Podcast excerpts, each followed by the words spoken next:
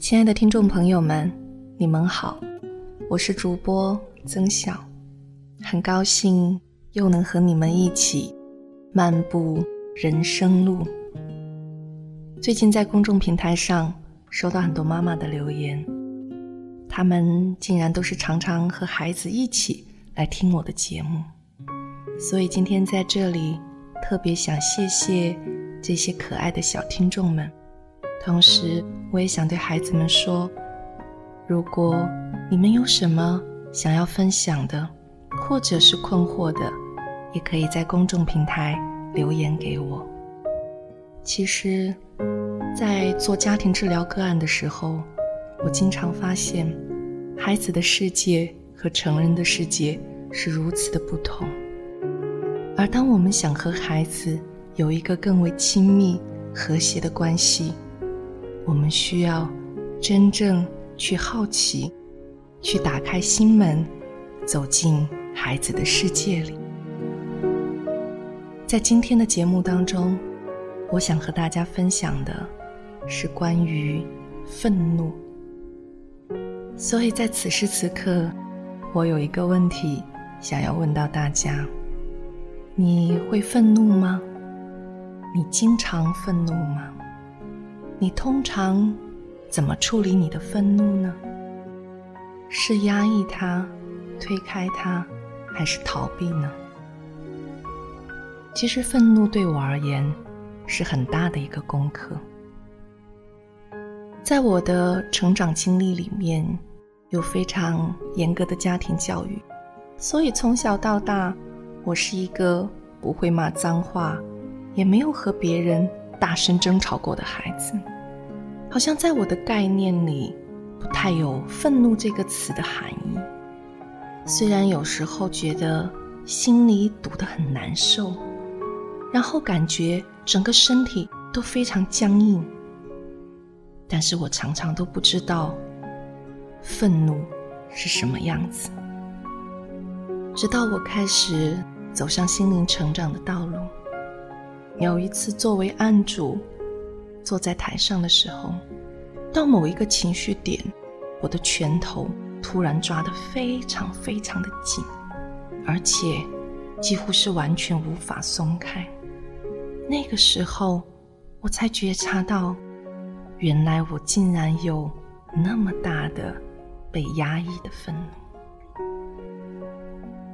然后再后来。在一个团体的工作坊里面，当课程进行到某一刻的时候，我突然之间就有了一种冲动。我觉得那个时候整个身体都在发抖，我非常非常的想要大声的尖叫。我很欣赏我那一刻的勇气，我接收到了来自我身体的讯息，而且我很勇敢的举起了手。我对老师说：“我说老师，我在这一刻，我特别的想要尖叫，我觉得我几乎控制不住自己。我非常感恩我的老师，他给了我那么大的接纳和宽容以及允许。他问全班的同学：‘你们可以同意他的这个请求吗？’而让我没有想到的是。”所有的同学竟然想和我一起来大声的尖叫。最后那一天的那一刻，成为我记忆中不可磨灭的时刻。我们所有人都捂上了耳朵，然后大声的喊：“一、二、三”，然后开始尖叫。我记得特别深刻的是，当我闭着眼睛、捂着耳朵的时候，我的眼泪已经在止不住的往下流。好像在那一刻的时候，三十多岁的我，第一次能够如此肆无忌惮的大声的尖叫，能够把心里所有的愤怒、不满都喊出来。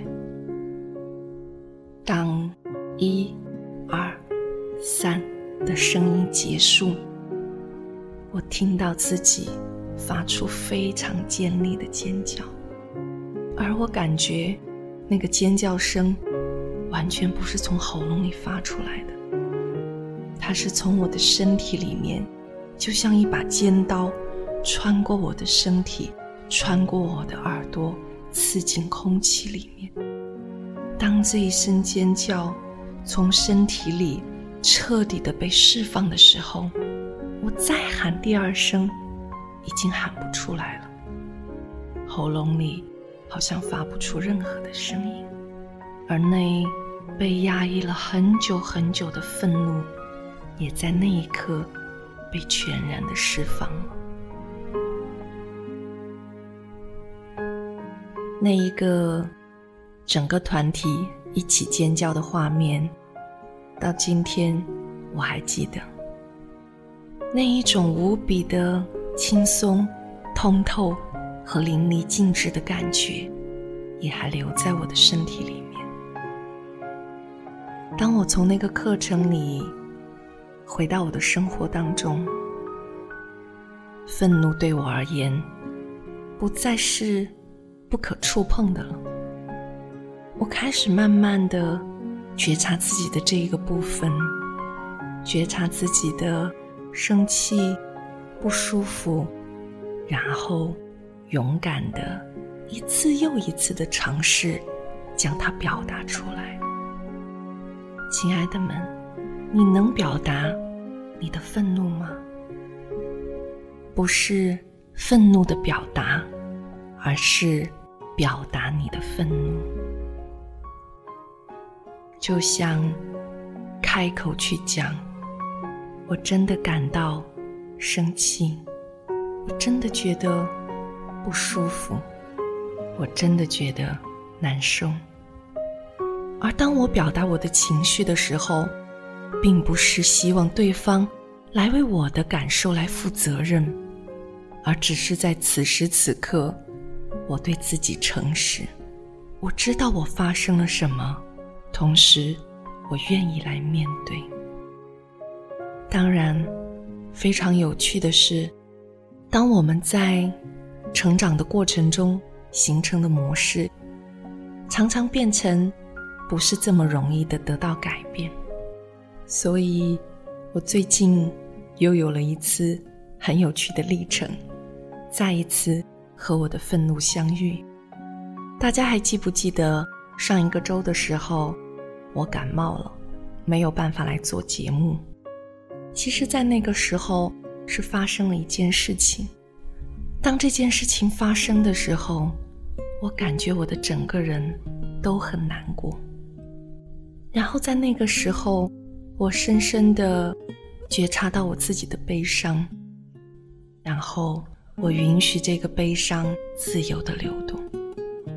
我有一个印象，就是当这件事情发生之后，我在开车的途中，然后我就把墨镜戴上，把车窗都关好，把车里面的音乐开得很大声，然后我就开始大哭，一边开车一边大哭。所以我其实整个的悲伤的感觉是得到了全然的释放。可是很好玩的是。到第二天早上起床的时候，我突然就觉得，好像我感冒了，然后我的耳朵也有点疼，竟然牙齿也开始疼起来。当我收到身体的这些感觉的时候，我的脑袋里瞬间冒出四个字：急火攻心。那一刻的时候，我突然发现，我面对了我的悲伤，但是我没有去看到。在悲伤后面隐藏着很大的愤怒。当时的那件事情，除了带给我悲伤的感觉，还带给我很大的愤怒的感觉。而这个愤怒是我没有去面对的，所以我的身体很自然的就给了我这个讯息。就像现在，我觉得在我的生活中。我常常有两面镜子，一面镜子是我的女儿，在我跟她的互动当中，我常常非常清楚的看到我自己。当我很容易对她生气、焦虑的时候，我能够马上觉察到我是对自己的不满意。而另外一面镜子就是我的身体。我们的头脑总是那么的聪明，他们想要保护我们，所以隐藏掉很多讯息。可是我们的身体永远是那么直接和智慧。当我们能够跟自己的身体连接的很好，我们就会很容易的收到身体传来的讯息。所以在那一刻，当我发现我有这么大的愤怒的时候，我就知道我真的要花一点点时间来处理我的愤怒。我就跟我先生讲，我说你给我一些空间好了。所以我就一个人待在房间里，然后开始喊叫。摔枕头，哇！整个把所有的能量都淋漓尽致的释放出来，整个人都轻松了很多。当然，当我让愤怒自由的流动和呈现的时候，身体的症状也减轻了。我也发现，在这个事件里面，我要做的工作还有很多。于是。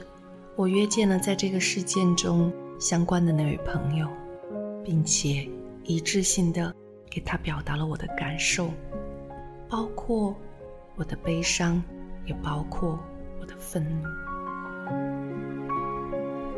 所以，亲爱的们，当我们试图去压抑或者去抗拒我们的情绪的时候，他们通常就会以各种疾病的形式。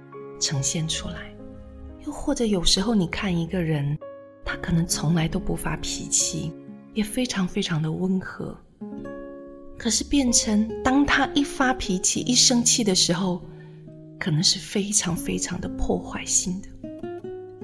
而我们最常见的就是，在外面的时候，对普通关系里面的人都能够非常的和气，然后回家对最亲近的人。